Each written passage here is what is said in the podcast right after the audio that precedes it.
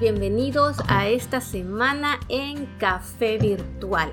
Esta semana tenemos bastante quórum, tenemos a Ian, tenemos a Chekele y tenemos por primera vez a una de nuestras invitadas que es Tania Toala y que nos acompaña desde Panamá. Recuerden que eh, nos encuentran en Facebook en arroba café virtual en ESP y en nuestro correo electrónico en contacto arroba café virtual.com y que estamos en las plataformas eh, de mayor conocimiento como son Anchor, Spotify, Apple Podcast, Google Podcast, Breaker, Radio Republic y Pocket Cast. Sean bienvenidos, que tengan un excelente día y sé que el tema de hoy les va a encantar. En estas ansias de llevarles información para que ustedes tomen siempre su decisión, hemos decidido esta semana de hablar del derecho de familia. ¿Por qué? Porque al llegar la pandemia del COVID-19 resulta que ser que la entidad más importante de nuestra sociedad se ha visto afectada también por la pandemia ya que ahora las familias que ya estaban juntas pasan más tiempo juntas y las que estaban separadas pues también han pasado más tiempo separadas. Y queremos tomar esta oportunidad para hablar un poco de la familia que es el pilar de la sociedad. Para ello invitamos a, Tania. Tania Toala Arrocha es licenciada en Derecho y Ciencias Políticas de la Universidad de Panamá y tiene una especialización en Derecho de Familia de la Universidad Externado de Colombia en Bogotá, Colombia. Tania ha participado en congresos y seminarios relacionados a la Ley Integral de la Niñez y Adolescencia. Ha sido directora nacional de la Dirección de Protección Especial de Derechos, la Secretaría Nacional de Niñez, Adolescencia y Familia en Panamá. Ha sido juez ad, honorem, juzgado de niñez y adolescencia del Tercer Circuito Judicial de Panamá en La Chorrera ha sido juez suplente especial del primer juzgado de niñez y adolescencia del primer circuito judicial de Panamá. Es miembro de la Comisión para la Elaboración de la Ley Integral de la Niñez. Ha sido presidenta de la Comisión de Derechos de Familia, Niñez y Adolescencia del Colegio Nacional de Abogados. Presidenta del Instituto para el Desarrollo de la Mujer y la Infancia ha publicado muchos artículos en el diario La Prensa en Panamá, artículos que probablemente ustedes han leído si, si ven la prensa, como Menores en la calle y Dónde está el menor indígena, Familia en extinción, y ha brindado orientación legal y entrevistas en el segmento Es cuestión de ley con la periodista y abogada Edna Jaramillo, también en Panamá. Hoy vamos a tener una conversación con Tania Toala acerca de derechos de familia. Yo sé que estamos a nivel Latinoamérica, pero estoy seguro que para los que nos escuchan va a tener mucho interés. Bienvenida, Tania. Muchas gracias por acompañarnos. Bueno, muchísimas gracias Rocío y a tus compañeros porque eh, definitivamente el tema de derecho de familia consideramos, como bien lo ha señalado, ha sido eh, uno de los aspectos que más se ha visto afectado con el tema de la pandemia. Eh, bien señalabas eh, un poco las situaciones que se dan a nivel familiar eh, con respecto al tema de los conflictos y demás. Y yo agregaría allí que inclusive este tiempo de pandemia ha servido para que muchas parejas quizás se cuestionen si iniciarán o no un proyecto de vida, porque el hecho de estar separados inclusive uno del otro los ha hecho un poquito como meditar para ver si en realidad dice uno, esta persona es la que me complementa para iniciar un proyecto de vida. Y, esta, y este tema de pandemia también eh, ha influido eh, en la percepción de los, de los juzgados, ¿no? Donde han sido más fomentadores de acuerdos, sobre todo eh, para, para efecto de poder mitigar un poco esta, estas huellas que, que en muchas ocasiones causan la separación. Y, qué bueno que lo mencionas, porque tampoco durante esta época de pandemia, pues también los juzgados han estado cerrados, así que a mucha gente le ha tocado buscar una manera de, de, arreglar las cosas sin mucha ayuda. Déjame, me tomo un momento para, para que Ian y Cheque también saluden a, a nuestro público, muchachos. Ian. Hola amigos, ¿cómo están? Gusto saludarlos a todos acá desde Cancún con este programazo que se armó Rocío para aprender un poco de derecho de familia. La verdad es que aquí en México yo no había escuchado nada de derecho de familia, entonces va a estar bien interesante la plática. Chéquele. Gracias. Eh, hola a todos, acá desde la ciudad de, la hermosa ciudad de Panamá. Les saluda Checle y comparto con Ian. Este tema va a ser sumamente interesante para todos y todas. Es un tema de mucha importancia para, para el núcleo familiar de hoy día. Así es que pues, eh, espero que nos acompañen. Gracias. Empezamos las preguntas. Tania, Preséntanos, preséntate un poco, un poquito más de lo que ya, pues ya, ya te presenté. Nuevamente te agradezco mucho lo, que nos vas a decir. Eh, explícanos cómo llegaste al derecho de familia, qué, qué te llevó a esta rama del derecho y, y con la intención de, de, aquellos que nos escuchan, que no saben, están probablemente estudiando derecho y no saben hacia dónde van, qué fue lo que te dijo por aquí, esta, esta es mi parte, ¿no? Bueno, este, la verdad, Rocío, te cuento que fue todo un reto, fue todo un reto eh, porque eh, se da justo en el momento donde eh, yo estaba terminando, digamos, la, la, profesión, pues la, la, carrera, ya me faltaba poco. Y nuestro país ya venía varios años como haciendo la lucha para la aprobación de una ley de derecho de familia porque inclusive hoy en día nosotros tenemos una constitución del 72 que ya ante ciertas situaciones se ve un poco desfasada. Entonces se da justo que voy terminando eh, la carrera de derecho y empieza nuevamente a eh, darse todo este movimiento, sobre todo de la necesidad de que existiera en un solo código todas estas leyes en materia de derecho de familia. Y bueno, yo para ese tiempo recuerdo que eh, mi, asesor de tesis eh, estaba muy involucrado con este tema, asistía muchísimo a los seminarios que había ya a nivel internacional eh, en materias de derecho de familia, de varios países, y, y, bueno, todo esto se da en conjunto con la asistencia de estos seminarios, el título eh, de, mi, de mi tesis de grado, que fue la Convención de los Derechos del Niño, que lo aprobó eh, nuestro país en el 90, y también esta, digamos, esta aprobación de esta ley, de este Código de la Familia, ¿verdad? De, en 1994, la ley 3 del 17 de mayo de 1994. Yo diría que, digamos que todo, todo se dio coincidentalmente, ¿no? Se confabuló el universo para decirte aquí Así es. Así mismo es, con todo un reto, con todo un reto que implicaba Rocío, porque ya eh, había habido muchos movimientos, muchos años eh, atrás, pero definitivamente eh, había que tomar decisiones y entonces me motivé por esta rama de derecho de familia. Ok, ahora viene la, pregunta del millón para todos los que están afuera y para los que no mucho escuchamos. ¿Qué es el derecho de familia? ¿Qué es todo lo que abarca? Porque dice derecho de familia. ¿Qué es todo lo que hay incluido dentro de él? ¿Cómo sabemos nosotros que estamos aquí, que vamos en un carro, que, que, que en qué momento tenemos que irnos por esta rama o estamos entrando en esta rama o tenemos que encontrar a alguien? Esa es una pregunta. Y la segunda pregunta que va ligado a eso es cuáles son las características especiales del, abogado de familia. Tiene que tener algo en particular a diferencia de otros tipos de abogados. ¿Hay algo en su carácter que tenemos que mirar?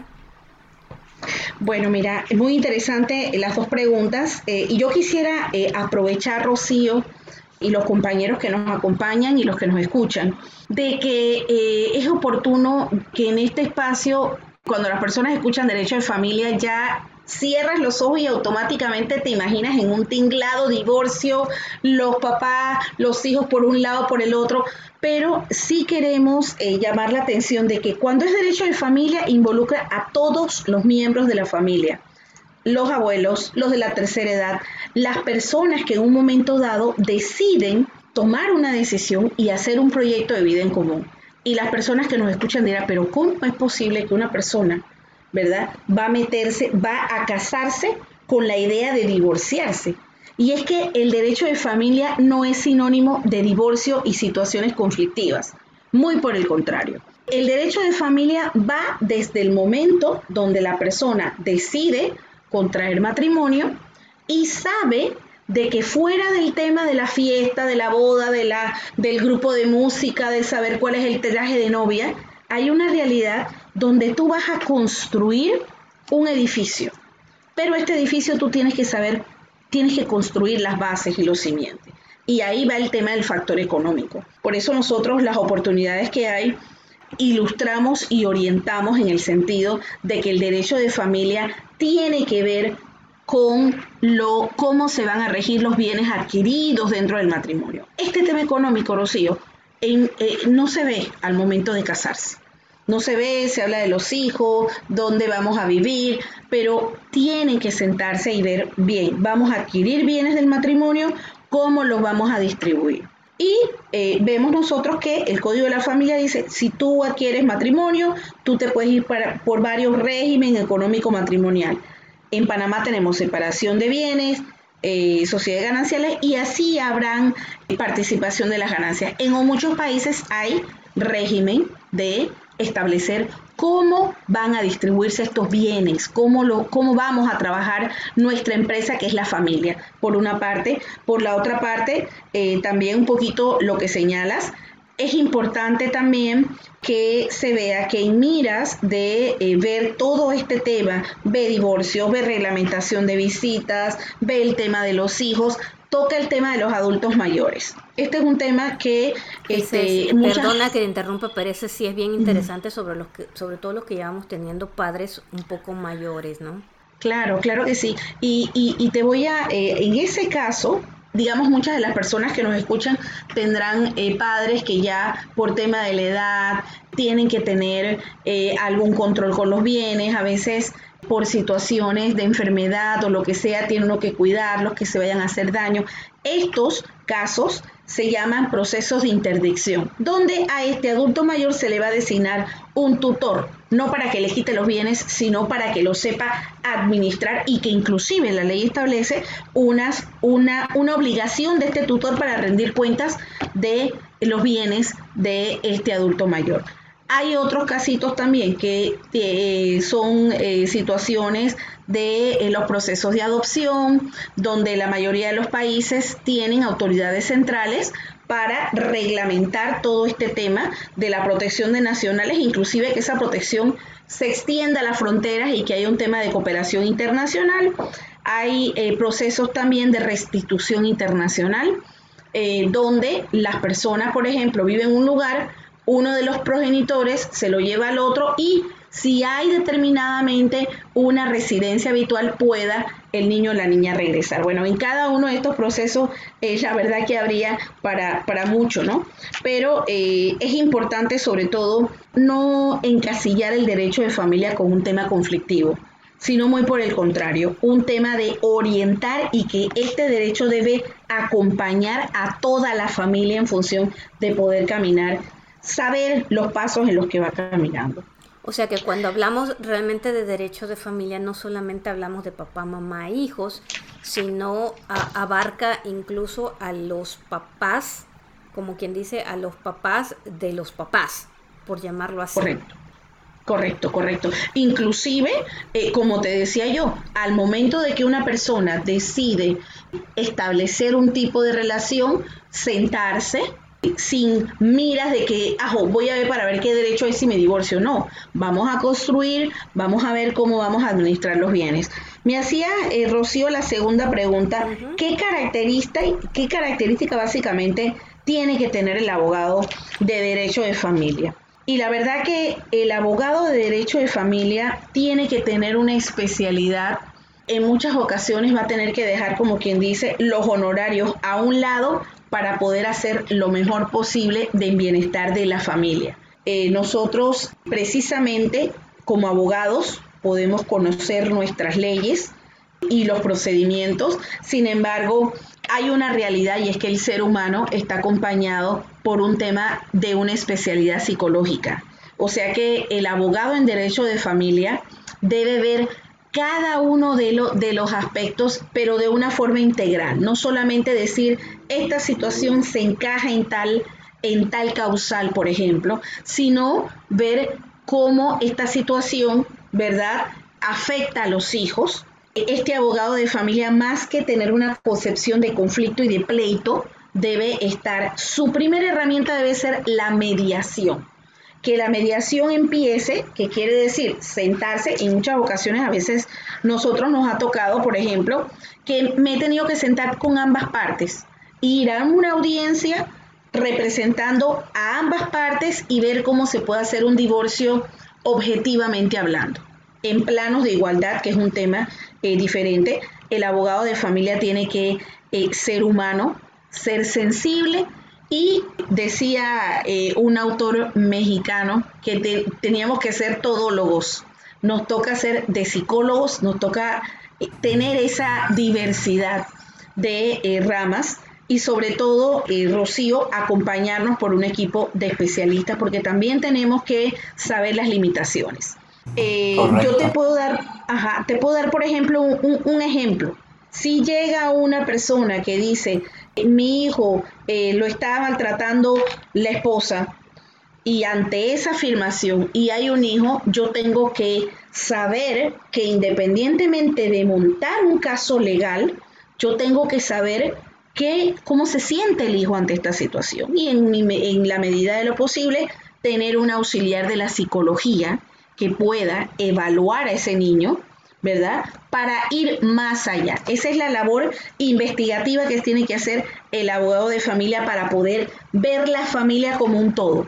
El abogado de familia tiene que tener como primera herramienta de opción la conversación, ya sea entre las partes, ya sea en los abogados. Y solamente un último ejemplo allí, al punto de que si hay una batalla campal, ¿verdad? Con causales y las partes o el abogado de familia ve la posibilidad de, poner armas y sentarnos a conversar por el bienestar de los niños, el abogado de familia debe hacerlo. Creo y escucho yo que, el, abogado de familia debe tener una característica de ser muy buen escucha. E, es lo que escucho, ¿no? Eh, eh, valga la redundancia, tiene que ser una persona con una capacidad de escuchar para poder entender ambas partes y poder interpretar a fondo en que, como decías tú, algo que me encantó, entender hasta dónde llegan tus limitaciones y dónde tienes que poner ayuda, ¿no? Entonces tienes que ser una persona que ponga mucha atención en ello. Correcto, correcto. El, apoyo del, del, equipo interdisciplinario, Rocío, es fundamental, fundamental eh, e inclusive cuidado que escuchar más el equipo, eh, eh, este equipo que, las acciones legales en un momento dado y, reconocer, ¿verdad? Inclusive hay muchas personas que acuden a nuestra, nuestras oficinas con una idea y a veces se van decepcionados porque no le decimos lo que ellos quieren escuchar. Pero nos toca, nos toca si somos abogados de familia comprometidos, con, con, el, con, con la rama eh, nos toca hacer, hacer los malos de la película por el bienestar de la familia en ese caso. Perfecto, no, muchas gracias por la definición. Muchachos, no sé si tienen alguna pregunta, si no, para, para pasar a, otras preguntas, siéntanse por favor con toda la libertad de, de, preguntar, porque pues probablemente ustedes están haciendo las preguntas que el público les gustaría hacer también en este momento. Ok, Tania, pasando a lo de la pandemia como decíamos en un principio, la pandemia, pues la verdad es que ha traído, como tú comentabas, muchas cosas eh, en qué pensar, ¿no? Eh, sin querer juntó a muchos y separó a otros. ¿Cuáles son los principales problemas que te ha tocado escuchar, sentir o atacar durante este periodo? cómo han afectado a las familias que ya estaban divorciadas, cómo han afectado a las familias que ya estaban juntas, los niños, los que están dentro de todo eso. Eh, esa es una. Dentro de, obviamente, de toda esa afectación, la pérdida de los empleos, que en muchos casos ha sido dos, cómo le ha agregado a eso, cómo eso ha afectado a aquellas familias en donde un papá tenía que dar eh, sustento a los hijos y, si has notado que algunas familias llegaran a arreglos de alguna manera sencillos, pero que han funcionado para mantener eh, la paz del grupo durante este tiempo. Bueno, mira que tengo, eh, tengo bastante experiencias y casos muy, muy puntuales con respecto a eso. Te cuento en función de la experiencia que nosotros tuvimos acá en Panamá. Eh, básicamente los juzgados cerraron de marzo al mes de junio un periodo eh, bastante, como quien dice, bastante largo. Y ahí nosotros tendremos que hablar que nosotros tendremos que decir que los procesos más eh, difíciles fueron sobre todo el tema de la reglamentación de visitas. ¿Por qué? Se daba la situación de que, eh, y en varias ocasiones eh, se planteó, uno de los hijos vive con la madre usualmente, que es lo, lo regular, y visitaba al padre. ¿verdad? Pero llega el tiempo de pandemia y de repente dice, bueno, tenemos temor al contagio, ya no lo va a visitar. Esa era, digamos, eh, las situaciones más cruciales que había. Obviamente, como, digamos, en el caso de estas personas que tenían una sentencia, decía, no lo puede visitar. Sin embargo, las personas y nosotros destacábamos el hecho de que este, este tipo de procesos, Rocío, tiene que ver con visitas, que es una parte, y otra parte que es la comunicación. Como la mayoría de las sentencias que se dieron en ese tiempo no contemplaban, digamos, lo relevante que son las redes sociales, obviamente había sentencias que no lo contemplaban de esa forma. Entonces ya eh, en muchas ocasiones tocaba eh, la buena fe de la madre, en ese caso, de permitir videollamadas eh, o otro tipo de interacción. ¿Por qué? Porque por el tema de lo de pandemia y al no haber contacto físico, no podía eso ser una excusa para eh, eh, separar esta relación, digamos, paternofilial que se venía dando. Obviamente se tenía que considerar también la situación de salud eh, del niño en un momento dado, el tema de la responsabilidad del padre con respecto al cuidado de las mascarillas, distanciamiento y todo, que si para nosotros fue difícil y como adultos, imagínate para los niños. Eso por el lado de lo de las visitas, te pudiera decir. Que, tiene mucho sentido, perdona que, que, que te interrumpa, porque la verdad es que, vamos, si yo estoy separada, tengo a mi hijo en la casa, este, el papá lo va a venir a visitar, pero el papá ya tiene una familia o vive con otras personas u otras cuestiones, eh, y yo, por ejemplo, en mi casa tengo a mi hijo, pero también tengo a mi mamá, que es una persona, a una adulta o lo que tú quieras, pues realmente que él llegara a visitar al niño sí suena muy lindo, pero también podría, e, era un peligro, ¿no? Entonces, sí, entiendo que, algunos dijeran, no, espérame, no va a poder ser, y que las redes sociales pues resulta que se abrieran de alguna manera a, llenar un poquito ese lazo de comunicación. No se me había ocurrido, pero la verdad es que es una excelente idea. Sí. Eso fue, ya te digo, eso, eso fue como un tema como de iniciativa y en función de la buena fe de la mamá. Porque si decía, bueno, pero es que aquí no hice nada de redes sociales, que él quiera usar, bueno, er, era un poco de ver cómo este, se lograba entre los dos algo de la estabilidad emocional que el niño requería en ese momento.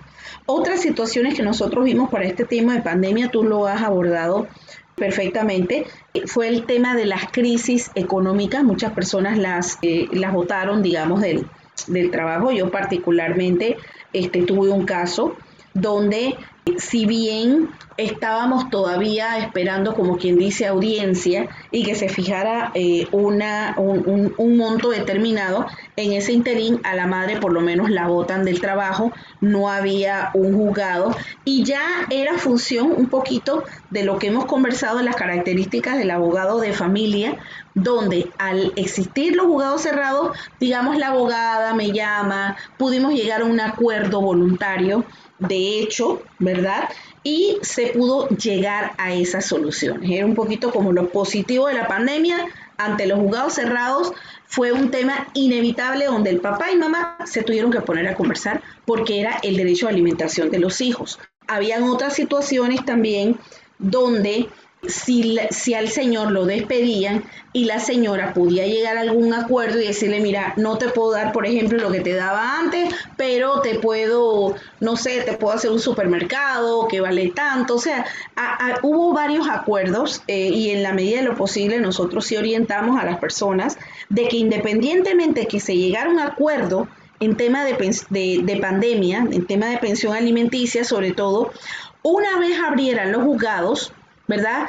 Ellos tenían que notificar al juzgado de ese acuerdo. que habían llegado y que si llegaban a algún acuerdo con la otra parte, que por lo menos la pudieran hacer en lápiz y papel y algo de firma. Porque de repente nos encontramos en muchos casos donde las personas dijeron, pero es que él me prometió esto, me prometió lo otro, pero la realidad es que las palabras se las lleva el viento. Entonces, en la medida de las limitaciones que tenían, sí les recomendábamos que pudieran poner algo por escrito con el tema de los acuerdos que eh, se llegaron, que fueran por escrito durante este periodo.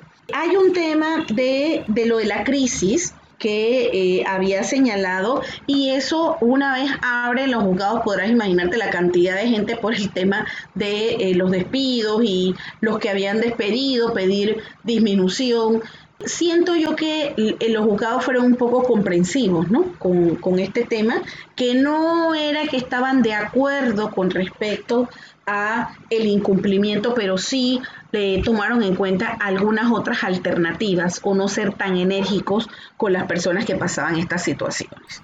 Yo pienso que eso fue como lo más común que hubo en este, en este tiempo. La situación se ha ido reactivando poco a poco la posición de los tribunales, eh, muy curiosa, fue que, claro, al ver todos estos meses que estuvieron eh, los juzgados eh, cerrados, hacían los esfuerzos casi que sobrehumanos para que las audiencias nuevas que se fueran presentando se llegaran a arreglos entre las partes. Eso, eso sí, siento, tuvo unas audiencias posteriores a que se abrieron los juzgados y me consta que los juzgados, los jueces hacían todos sus esfuerzos para que eh, no fuera un proceso contencioso.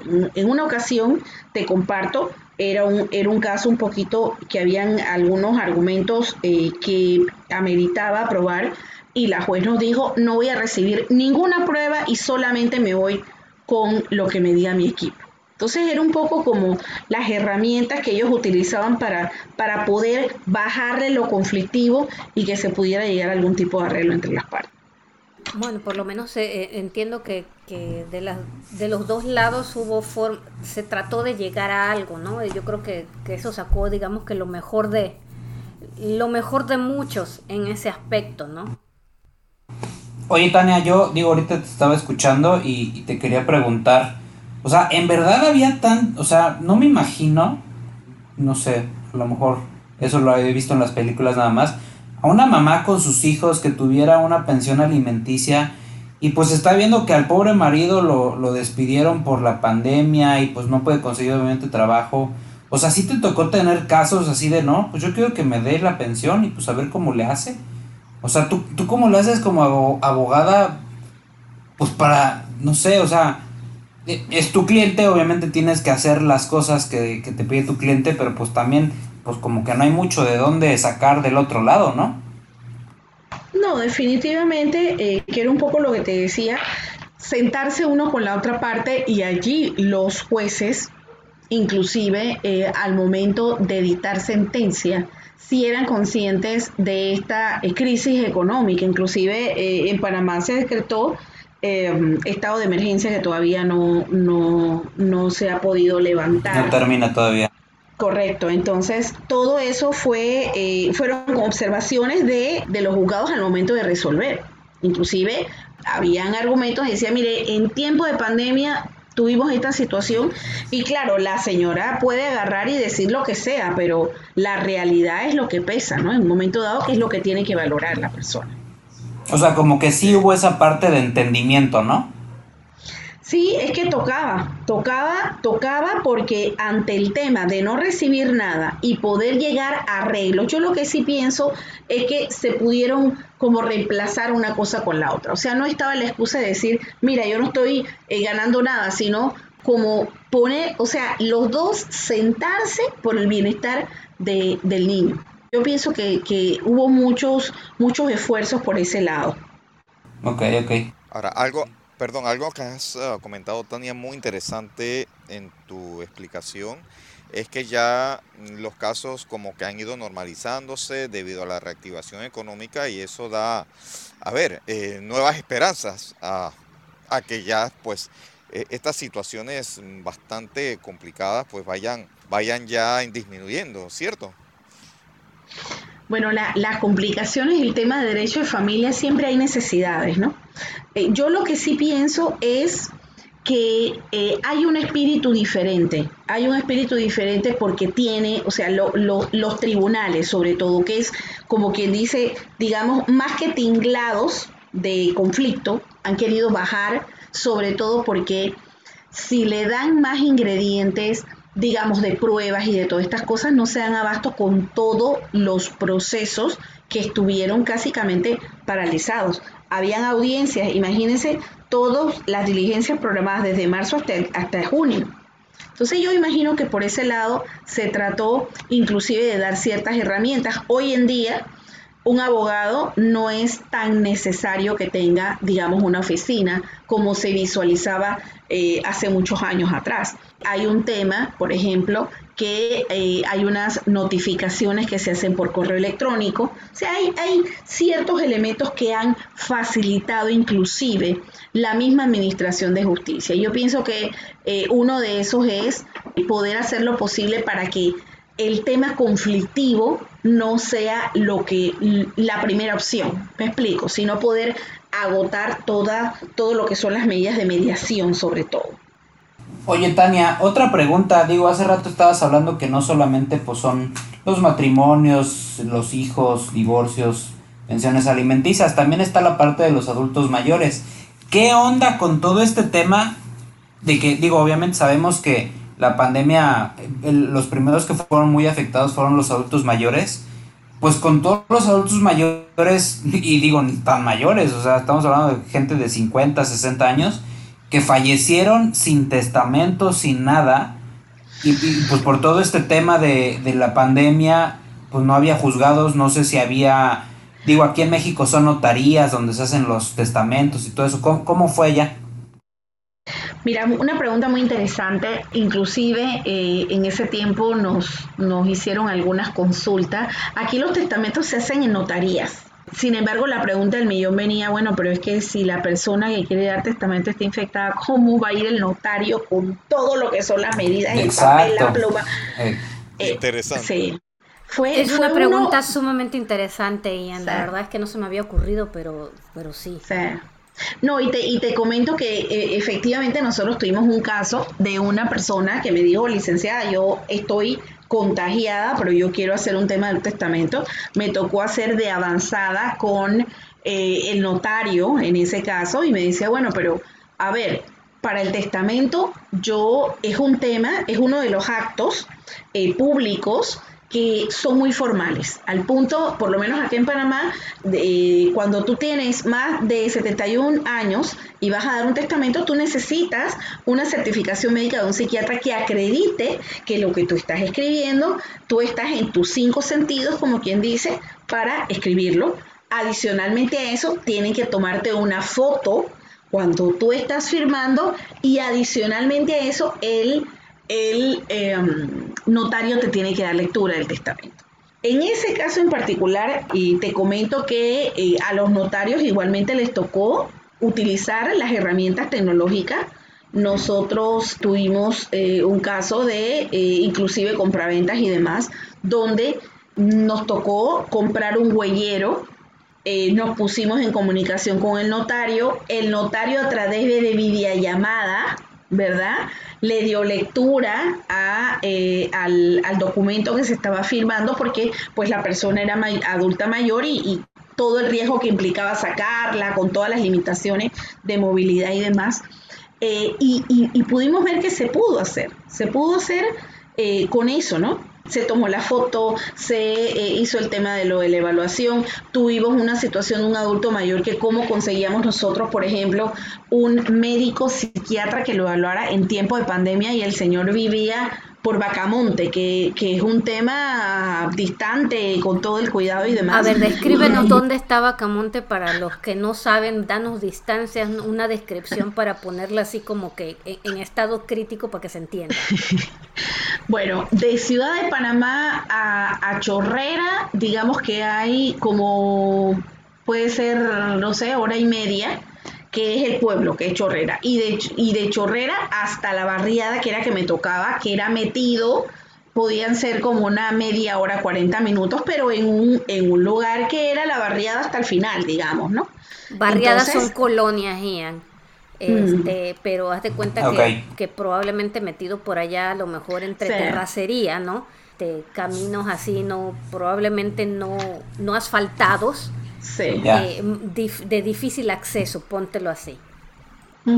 Y si hay una carretera asfaltada, es la carretera asfaltada, no hay construcción por ningún lado, eh, industria, fábrica y hasta el final que está la residencia. Entonces ahí, por ejemplo, en ese caso, muy puntual, nosotros vimos cómo el notario tuvo que utilizar las herramientas tecnológicas para un tema de videollamada, para un tema de foto, nosotros tuvimos que ir con el huellero y demás, entonces eh, claro que era un tema pues difícil, pero definitivamente se tomaban lo de las medidas porque era la última voluntad de la persona, ¿no?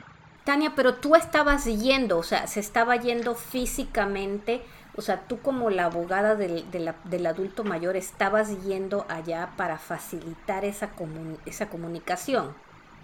Claro, claro que sí, claro que sí. Y tú te estabas básicamente vistiendo con todas las medidas de seguridad para no contagiarte tú y para no contagiar también, ¿no? Sí, es, toda la situación, claro, toda la situación, bueno, en ese caso muy puntual, que pasábamos el papel no sé dónde, que se firmaba, pero ellos tenían que hacer todo, toda esa, todo lo que era eh, la situación de lo de las medidas para el tema de la última voluntad. Y eh, ya, ya te digo, en otra, en otra situación, porque eh, los adultos mayores prácticamente no estaban saliendo, independientemente que estuvieran contagiados o no, estaban en casa. Y así surgieron otros que un contrato de compraventa, que varias situaciones que tuvimos que eh, hacer ese, ese apoyo. Ir con el huellero, la foto, videollamada, el, el notario le dio lectura de eh, el documento y todo, y, ese fue el apoyo que se pudo dar en ese momento. Sumamente interesante, la verdad es que sí hay, eh, la, la pandemia trajo complicaciones, pero ingenio también y la verdad es que uno dice, pues qué bueno que sucedió en que en momentos en que la tecnología ya funcionaba, ¿no? Porque de otra manera hubiera estado. Imagínate esto hace 20 años que hubiéramos hecho, ¿no? Así es, así es, así es. Y no, por, ahora sí que por algo pasan las cosas en el momento en que pasan. Y pues también ojalá, Tania, que esto se pueda mantener, ¿no? O sea, no porque ya no estemos en pandemia, pues también esto sirva para un futuro, ¿no? No, bueno, bueno, te comento que acá eh, el órgano judicial casualmente había aprobado ya hace rato una ley informática y demás, pero aquí, eh, como quien dice, la pandemia aceleró toda la tecnología. Todavía nosotros acá en materia de familia no entiendo que se está eh, trabajando en un protocolo de audiencias virtuales sobre todo pues pensando mucho el tema de lo de las pruebas, que es un tema un poco complicado, pero en el sistema penal acusatorio sí hay eh, ya audiencias virtuales, audiencias virtuales, cada uno está, te mandan el enlace, tú entras tranquilamente, haces tu sustentación. Y bueno, yo, yo pienso que eh, ha sido oportuno porque inevitablemente ha tenido uno que, que trascender y, y darle paso a lo que es la tecnología para todo este tema. Ok, vengo yo ahora con, el tema, tú habías mencionado algo al, inicio en cuanto a lo del matrimonio, ¿ok?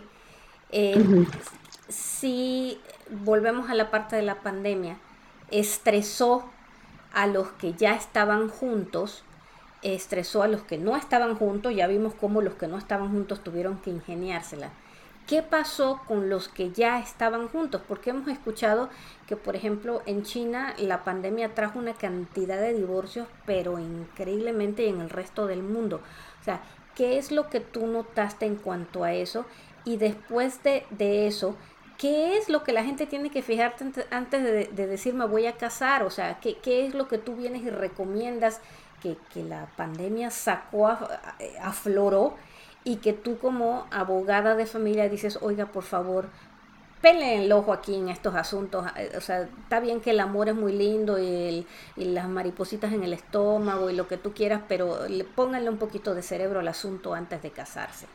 Bueno, mira, eh, por lo menos yo siento que lo, lo que fue eh, fue un detonante acá en, Ciudad de Panamá, fue la gran, el, gran aumento de casos eh, sobre todo de violencia doméstica.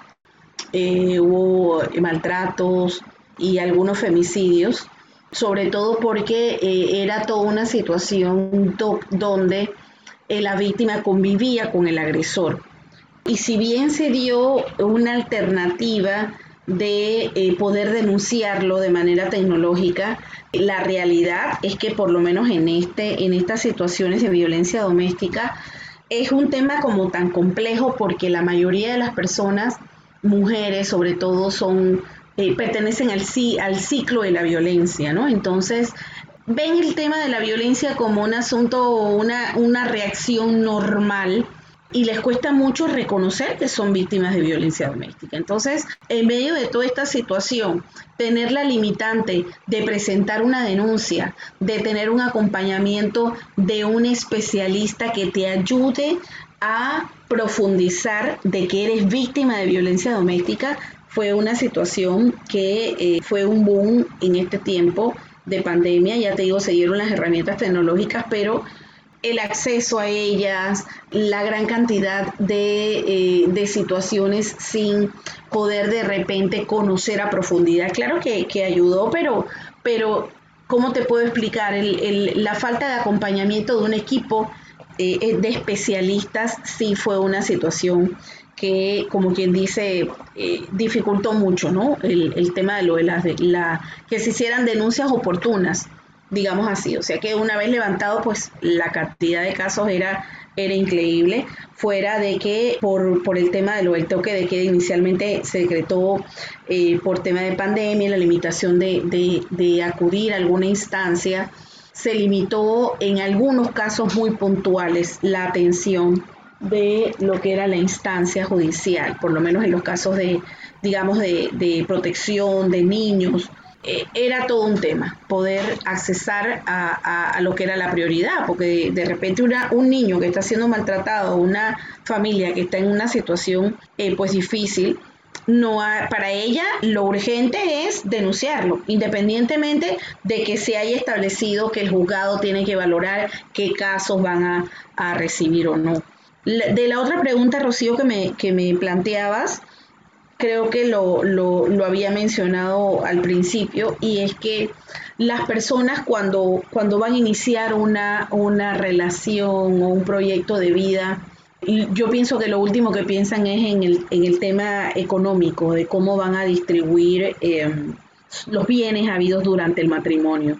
Eh, pero es lo primero que sale a relucir cuando piensan en la separación, ¿no? Piensan en la casa, las cuentas, etcétera, etcétera. Yo recomendaría eh, varias cositas. Yo siento que es importante conocer lo bueno, lo malo y lo feo de la persona al momento de que uno la conoce. Por la experiencia que nosotros eh, tenemos, pienso yo que al momento de que uno conoce a esa persona y definitivamente decide que esa es la persona con la que va a ser una, una vida, dedicarle tiempo. A veces, y así lo hemos, lo hemos eh, hemos escuchado personas que, ah, bueno, pero es que la familia de él estaba metida en mi casa, no, que es que no me daba tiempo, es que yo no quería tener ese hijo, pero bueno, eh, quedé embarazada y nació, yo pensé que yo, sé muchas cosas, pienso yo que frustradas, sin hablar y dada por obvias antes de hacer familia, antes de tener los hijos. Yo pienso que son, son situaciones donde uno tiene que conversar hasta desde lo sencillo hasta lo más complejo desde, bueno, vamos a, por lo menos vamos a convivir, perfecto, tú eres la persona, listo. Va a haber tantos días que eh, vamos a tener vida de pareja, otros días donde de repente quizá vamos a salir en familia, eh, hay momentos que son tuyo y mío, va, habrá momentos también que, vamos a estar todos juntos, pero necesitamos un tiempo solos, ¿no? Eh, ha sido un poco la experiencia que, que yo he tenido, digamos, en estos años de lo que he escuchado, que hay muchas parejas que se han, eh, se han disuelto o muchas relaciones por tener temas obvios y sin conversarlos. O sea, sí estoy de acuerdo, pero pues también eso como que se da con el tiempo, ¿no? O sea, por ejemplo, yo te puedo poner el caso de, de, de mi matrimonio. Nosotros sí lo platicamos y íbamos a, aquí se le dice bienes mancomunados, que es pues ahora sí que todo lo que hagamos en nuestra vida pues es de los dos o bienes separados. Si lo platicamos, digo, por una cuestión también de, recomendación de los papás, exactamente, recomendación de los papás, porque pues al fin y al cabo ellos ya lo han vivido, se, nos casamos por bienes separados. Este, pero digo, pues sí está bien padre, ¿no? Obviamente decíamos una vez al mes, vamos a tomarnos nuestro día y vamos a hacer esto. Híjole, pero conforme va avanzando el matrimonio, es, es cada vez más complicado, ¿no? Entonces, digo, sí está bien platicarlo, obviamente, digo, también estar seguro de que te vas a casar con la persona que te quieres casar que no va a tener ningún problema de salud y si lo tiene que te lo dijo, este, que la familia política pues también no va a estar ahí metiendo sus narices a cada rato, o sea, son muchas cosas que se hay que platicar, pero otras muchas que a lo mejor no platicaste, pues van a venir conforme vaya viniendo el matrimonio. Ian, pero yo a veces pienso que también la sociedad nos ha condicionado mucho a no como que a no preguntar, ¿no? O sea, porque si tú llegas y le dices a alguien, eh, bueno, ¿sabes qué? Que yo me quiero eh, casar por bienes separados, de repente viene alguien y me dice, bueno, lo bueno, ¿qué carajo es lo que me estás ocultando, ¿no? O, qué es lo que no tienes que no quieres compartir conmigo, o tu familia es millonaria y no quiere que me heredes nada, ¿no? O sea, como que la sociedad de repente nos dice cosas así y entonces nos vamos a esos temas a las oscuras pensando que luego después nos vamos a poder librar de ello. Me da la impresión. Bueno, yo como lo veo es bienes separados, digo, y a lo mejor aquí Tania me va a corregir, pero bienes separados creo que es lo mejor porque ya en una parte de divorcio así muy, muy fuerte, muy cañona, este, pues si es más encomunado, luego vienen más problemas. Bueno, yo lo veo así, no sé.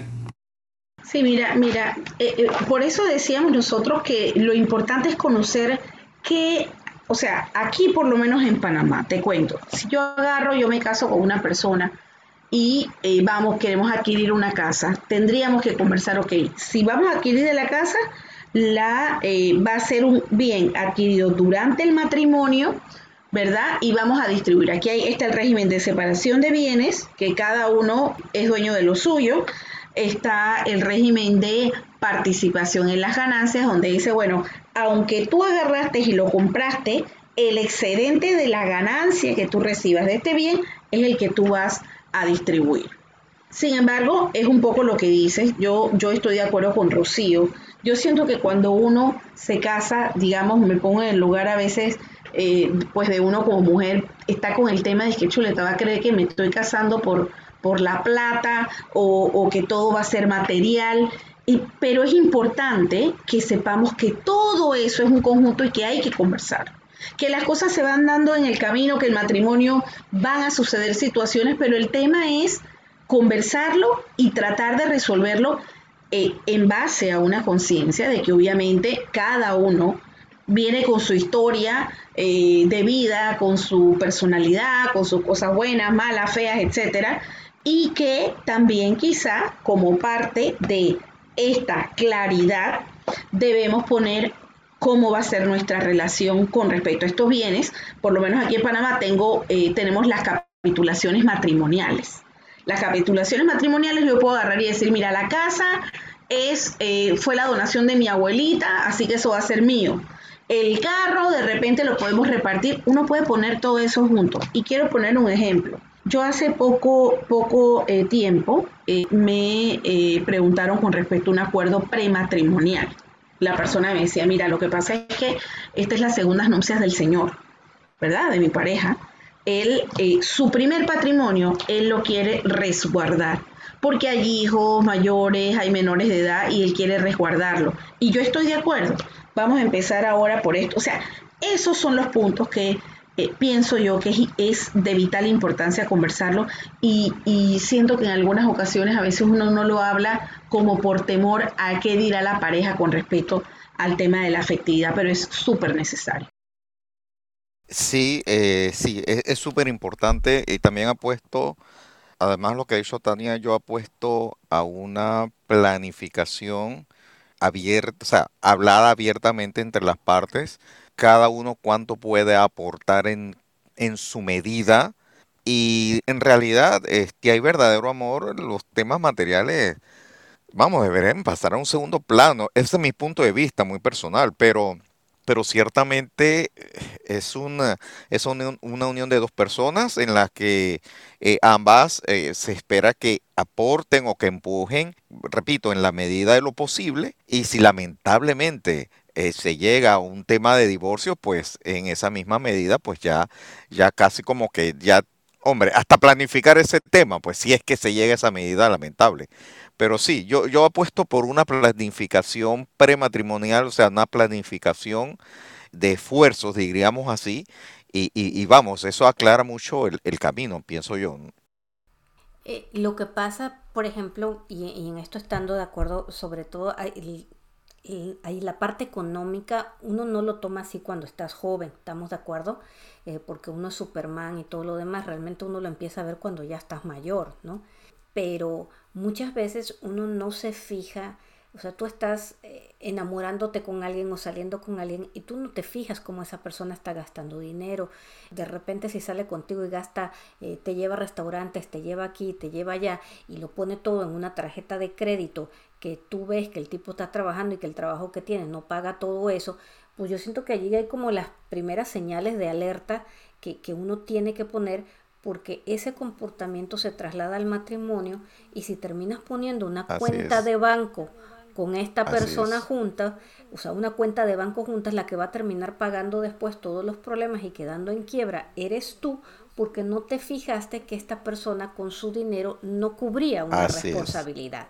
Entonces, esos son detallitos que suenan como que, ay, mira, me compró un dulce, me compró una caja, me compró un pantalón, me compró, sí, te compró y te compró y suena muy lindo y se ve muy lindo y qué bárbaro, el tipo te vistió, pero pues el señor a lo mejor trabaja, tiene un trabajo que no da para eso, ¿de dónde está saliendo eso? Y luego después te llegas a casar sin poner atención a eso y entonces tu cuenta de banco se limpia o eh, no aparece lo que tú estás trabajando eh, siempre estás en números rojos o están utilizando tu nombre para pagar las deudas de otro y, por ahí entonces vienen los divorcios. No es tanto amor, o sea, esas cosas económicas terminan matando aquella otra parte de amor cuando habían señales, eh, banderas rojas de detallitos que uno tenía que fijarse. esa es una de las cosas que, por ejemplo, a mí en lo particular me gustaría que los que nos escuchan eh, pusieran atención. sí, al principio como uno está enamorando, si, ay, me trajo chocolates y me trajo, me compró un anillo y me llevó de viaje, nos fuimos a Cancún y nos fuimos aquí, qué hermoso, fabuloso, pero poner un poquito de atención, o sea, da para eso, pregunte, haga un pequeño análisis, porque ese manejo del dinero es algo que lo pueden conversar, que se le puede ayudar si la persona no sabe financieramente cómo atacarlo, pero si sabe cómo manejarlo financieramente y gasta más de lo que gana, eso se traslada hasta el matrimonio. Y ese tipo de cosas son las que terminan matando el amor. Así mismo es, nuevamente, planificación financiera y, ¿por qué no establecer las prioridades, verdad? De gastos en la, en la, en la, en la relación, en la pareja antes de, Entonces, eso, es interesante lo que has comentado, eh, Rocío, muy, muy, muy válido para, para poder también este, vislumbrar o proyectar qué, nos podría, qué podría avenirse eh, con este comportamiento eh, a futuro. muy, muy, muy válida, muy válido, muy válido, muy válido para todos, creo que esa recomendación. Estoy, estoy casi segura que Tania ha tenido casos así que a lo mejor pues la persona después cuando entró en el caso de divorcio pudo haber visto la, señal roja y pues simplemente la dejó pasar, ¿no? No, así es, así es. Mira, mira que las situaciones, digamos, más comunes, que, que son lo que hemos visto, eh, obviamente es el tema de la casa. Y dice, oiga, licenciada, mire, lo que pasa es que tengo eh, la, la, casa, eh, usualmente a veces el señor agarra, se va, queda la señora allí, entonces dice, bueno, ¿cómo hacemos con la casa si estamos en el, en medio de lo del divorcio? Obviamente ahí nos toca eh, decir, bueno, vamos a conversar el tema de lo de bienes a través de propuestas, que es un poquito eh, el, el tema de la negociación, que es lo que tiene que tener todo abogado de familia. Y yo siempre les digo, bueno, vamos a tener un plan A, un plan B y un plan C. El plan A es lo que usted quisiera que es lo ideal. El plan B es un tema de alguna opción donde no va a ser todo lo que usted quiere. Y el plan C es el límite hasta lo más que tú puedes dar. Entonces, eh, digamos, si en algunas ocasiones, a veces la casa es como quien dice lo medular, eh, sobre todo pues porque implica el techo, donde van a estar los hijos y demás, hay varias opciones. El señor agarre, de repente, si él se va, que le ceda su parte a la señora. Ese es el mejor escenario. El otro escenario es que el señor diga, espérate un momentito, yo también necesito eh, algo con respecto a eso. Bueno, hagamos algo. Se hace un avalúo, se paga el banco, que usualmente las casas están hipotecadas, y, el resto, lo que quede, lo divide en mitad y mitad. Otra dice, ¿sabe qué? Es que yo me quiero comprar, yo, quiero quedarme con la casa. Bueno, haga el avalúo, fijemos para ver, eh, se cuantifica cuánto es y de repente el señor quiere su dinero en efectivo y, y todas esas son como, como algunos, algunas claves para poder eh, que no se tranque la negociación, que es un poquito eh, el esfuerzo que uno como abogado de familia tiene que darle en muchas ocasiones las alternativas a las personas para poder solucionar eh, sus problemas, ¿no? Y poder que, digamos, el tema del conflicto eh, matrimonial o familiar no sea la prioridad, sino poder ponerse como varios eh, lentes para, para, poder ver esa misma situación de varios ángulos. No, muchas gracias, Tania. Yo creo que este es un, un tema bastante amplio. creo que, que, por allí pueden haber algunas otras preguntas y cuando nuestros, nuestros escuchas nos las manden, pues las mandaremos también y a lo mejor hacemos una segunda parte por allí después. Este, Chequele, tú tenías una pregunta por allí, recuerdo que me la habías dicho, ¿quieres hacérsela a Tania ahorita? Ah, sí, eh, sí, cómo no. Una, uh, una, una pregunta que tenía, que tengo en el tintero es, eh, ¿qué, cómo se considera desde el punto de vista eh, legal si antes eh, del matrimonio o incluso no incluso eh, no se hayan casado, pero una de las personas omita alguna situación en donde pueda afectar de manera irremediable la salud de la otra parte o de los hijos que vengan de esa relación. Eh, ¿Cómo mira la, la autoridad eh, panameña, este caso, bueno, porque vivimos en Panamá, ¿Cómo mira la autoridad panameña esta situación? Bueno, un poco eh, en principio, claro, uno de los requisitos que establece em, la ley son la realización de algunos exámenes generales como condicional para un tema de matrimonio, em, digamos, civil, ¿no? Ya sea ante los juzgados o ya sea ante el notario también, que es eh, una autoridad capacitada para celebración del matrimonio. Pero en ese ejemplo, digamos, muy puntual, donde la persona necesariamente no es que está casada, lo que se va a evaluar es, digamos, las consecuencias que haya ocasionado con respecto a esa enfermedad, ya sea para la parte, en caso tal de que eh, por el tema de algún mal manejo conductual o de relación de, eh, matrimonial, se le ocasione algún maltrato emocional o físico a la otra parte y por otro lado, digamos, las consecuencias graves físicas o emocionales que tengan con respecto a los hijos habidos durante, digamos, el, durante la unión o eh, habidos en común. ok, yo, quiero este, hacer como que más claro el ejemplo, porque se me hace que de repente como que, no quedó mucho. El, el ejemplo sería, por ejemplo, el caso de una pareja o una familia, bueno, una pareja que se casa o se une y tienen hijos, pero uno de los miembros de la familia le ocultó o no le dijo al otro que tenía, voy a poner una enfermedad, que a lo mejor eh, tenía esquizofrenia peligrosa eh, o era bipolar o tenía alguna enfermedad para lo cual ya estaba medicada, ya tenía un diagnóstico no se lo comenta a su pareja, se casa, tienen una familia y de repente obviamente estas cosas empiezan a salir, el otro no lo sabe, ¿verdad? Y empieza a hacer también a padecer de las situaciones del otro cónyuge. Creo que la pregunta iba a, si la ley realmente podía tomar este, el hecho de que se ocultara como una forma para el divorcio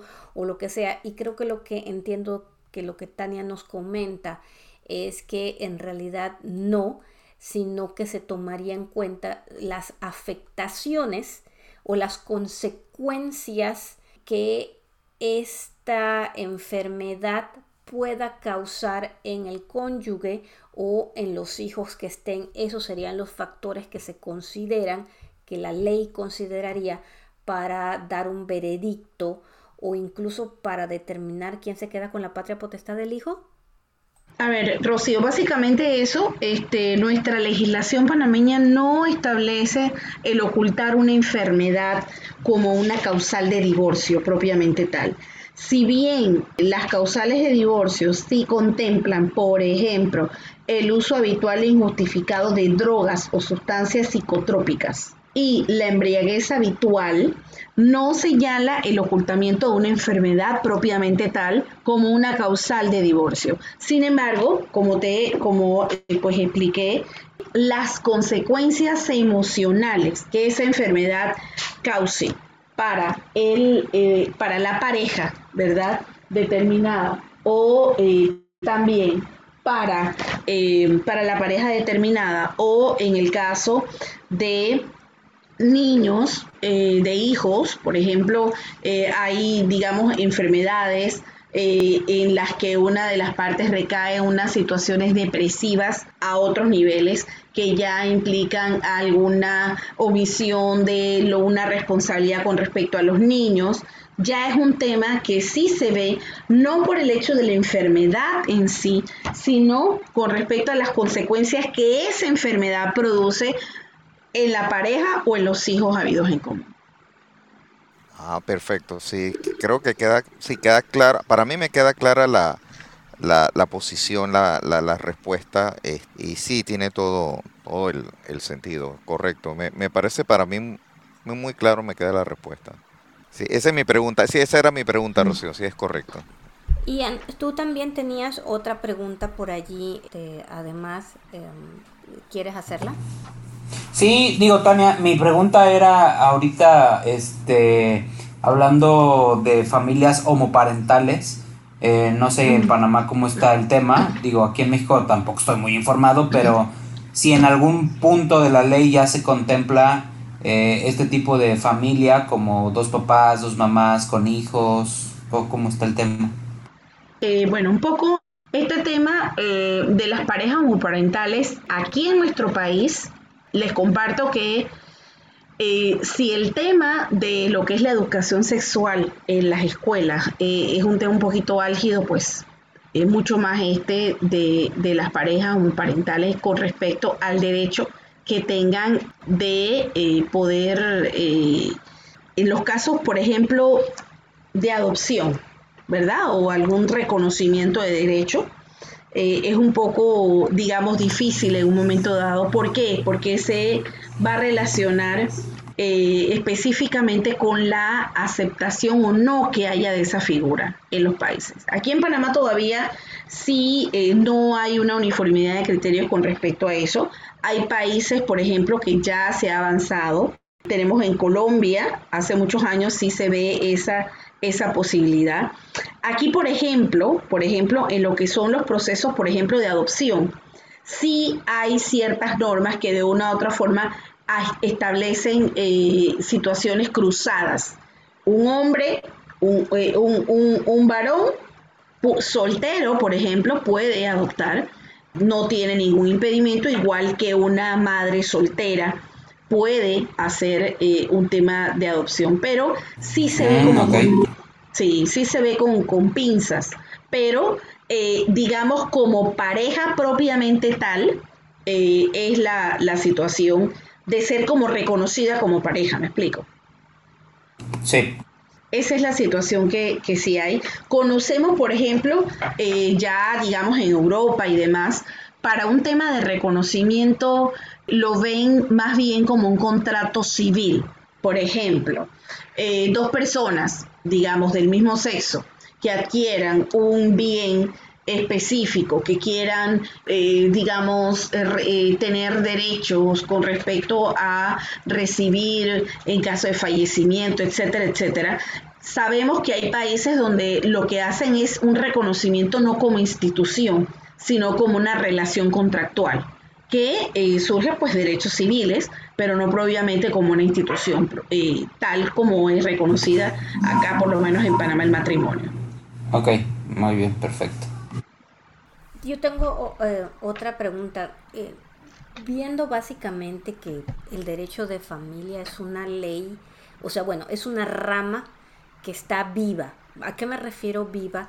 A que, a que está en modificación constante precisamente porque nuestra sociedad está en constante cambio em, y aparecen figuras y hay cambios. ¿Cuáles son los retos para el derecho de familia? Eh, por lo pronto en Panamá, eh, supongo que a lo mejor nos puedes decir en, en otros países o a nivel general, ¿cómo está esta rama?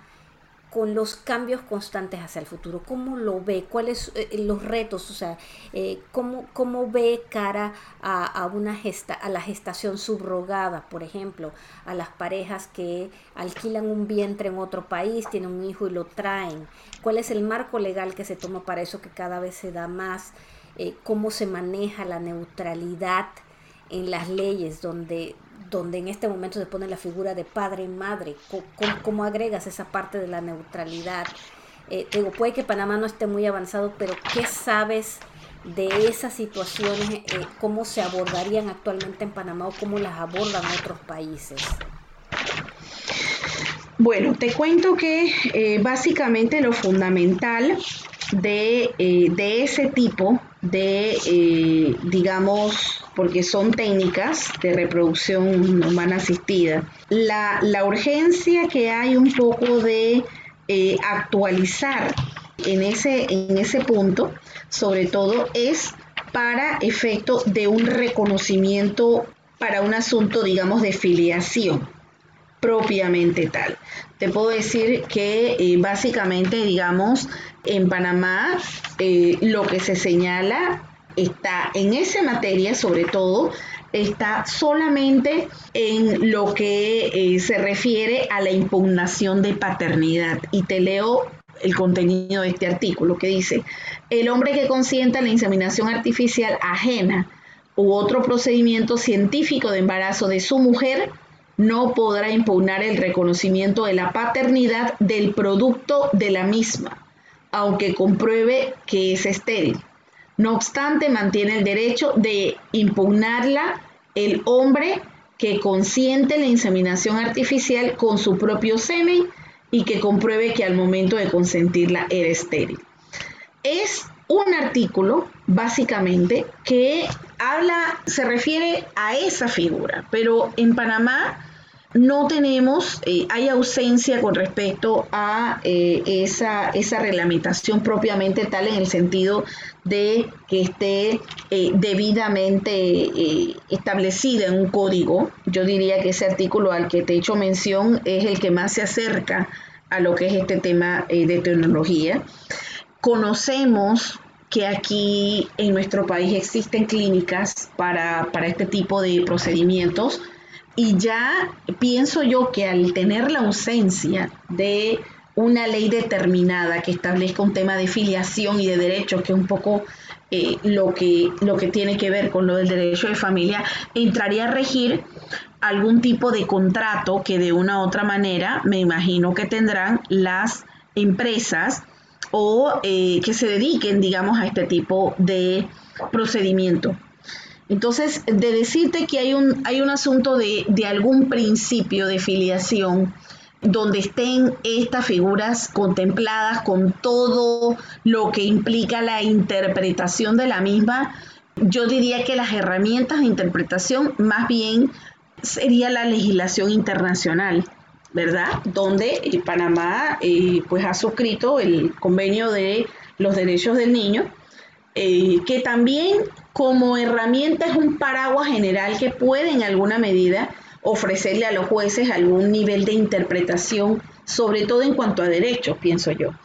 Porque eh, si, si, vemos, entra el tema de, eh, digamos, en un ejemplo eh, oportuno de una persona que, una pareja que no puede tener hijos, alquila un vientre de alquiler, el esposo, él pone, digamos, el espermatozoide la muchacha el óvulo, de quién es el hijo. Es como como, como un poquito el, el, tema de lo del principio, ¿no? Y que consideramos nosotros que eh, hay otros países, por ejemplo, que sí están eh, reglamentados en propiedad porque, porque es más común de lo que se establece. Pero acá eh, consideramos que primaría lo que son los principios generales del punto de vista de lo de la afiliación y las normas internacionales. O sea que hay alguna forma de solucionarlo. Está medio en el aire, pero no es que esté totalmente perdido. O sea, si el país no lo tiene clara claramente, siempre hay forma de irse a una ley superior para encontrar una Así respuesta. Es. Así es, así es, definitivamente. Esa, esa ley de, de, como quien dice, lo del paraguas que haya con respecto a eso, que es la norma internacional, junto con eh, lo que determina también lo de, lo de la, la consideramos que el lugar donde se hace el procedimiento tiene unas una contratación, unos principios que las personas al momento de acudir a ese lugar eh, se someten a eh, lo que tienen que, firmar con respecto al compromiso, me explico, eh, quizá si es un tema de alguna donación, habrá algo de, de confidencialidad y demás. Entonces, todos esos aspectos siento yo que en un momento dado, en un proceso, pueden, sirven de base y de sustento para que un juez entre a resolver algún, alguna situación determinada, sobre todo para el tema de la afiliación. Perfecto, no, muchas gracias Tania. La verdad es que ya creo que nos hemos extendido bastante en el tiempo y es que ha sido bastante interesante. Creo que han habido muchos temas y por ahí van a haber otras muchas preguntas. Yo creo que tenemos tiempo como para, o sea, preguntas para rato, cosas que se nos vienen a la mente. Eh, sin embargo, creo que hay algo que nos queda, por lo menos a mí me queda muy claro y que antes no lo tenía mucho al saber todo lo que abarca lo que es el derecho de familia. Y es que el abogado de familia no se debe ver, como tú comentabas en un principio, como, este, como una persona que está en el medio de una pelea y que cuando vemos al abogado de familia ya entramos en, el mundo de la pelea y, y, es una persona que viene a bajar un poco los ánimos, eh, pero que ya todo está perdido sino que el abogado de familia puede ser un mediador, puede ser un consejero, puede ser una persona que se debe ver antes de como quien dice, para prevenir, para ver ciertas cosas y que no necesariamente significa que estoy viendo a esta persona porque voy a entrar en un problema, simplemente para prevenir. Estoy en lo cierto, ¿verdad? Así es, así es. Eh, compártanos, este, Tania, tus redes sociales, donde te podemos encontrar, eh, donde la gente se puede comunicar contigo si tienen alguna pregunta. Eh, dinos. Bueno, eh, en primera instancia, Rocío, agradecerte eh, este tiempo a ti, a tu compañero Ian y Chequele, porque definitivamente eh, es de valientes, como quien dice, tocar un tema que es tan necesario, ¿no? El, tema del derecho de familia que se ha visto muy afectado para bien y para mal, diría yo, con todo este tema de pandemia. Nosotros tenemos nuestro Instagram profesional, que es Tania Toala, termina en doble A eh, y precisamente eh, tenemos allí mucha información que consideramos oportuno eh, divulgar, sobre todo por el compromiso de orientar en este tema de derecho de familia, desde el momento que se decide una unión hasta los casos más comunes que somos los que hemos visto en nuestros años de experiencia. Te lo agradezco mucho, luego me lo pasas por escrito y, lo, coloco yo también en la información que damos acerca del podcast. Ian, chequele, por favor, este, ya eh, despídanse, les agradezco muchísimo, sus preguntas han sido muy valiosas. Ian. Muchas gracias Tania por todo, ahora sí ya aprendí que es un abogado de familia, muy interesante. Este, ojalá no tengamos que recurrir para cuestiones de separaciones y que falte mucho para testamentos, pero muchas gracias por tu por todo tu conocimiento y pues saludos a todos los amigos que nos escuchan. Nos, escuchamos próximamente. Chéquele. Sumamente agradecido a tu invitada especial, Tania. Muchas gracias, muchas gracias, de veras que sí. Ha sido sumamente didáctico, no tenía idea de muchísimas cosas. Y vale, y a ti, Rocío, eh, excelente por el programa. Y a todos los escuchas, un gran saludo y hasta la próxima.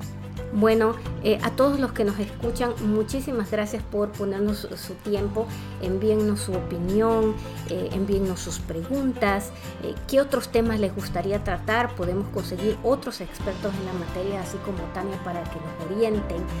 Les agradecemos que compartan su tiempo con nosotros, que pasen un lindo, lindo, lindo resto de día y ya saben que nos pueden encontrar siempre aquí en Café Virtual. Que estén muy bien. Gracias.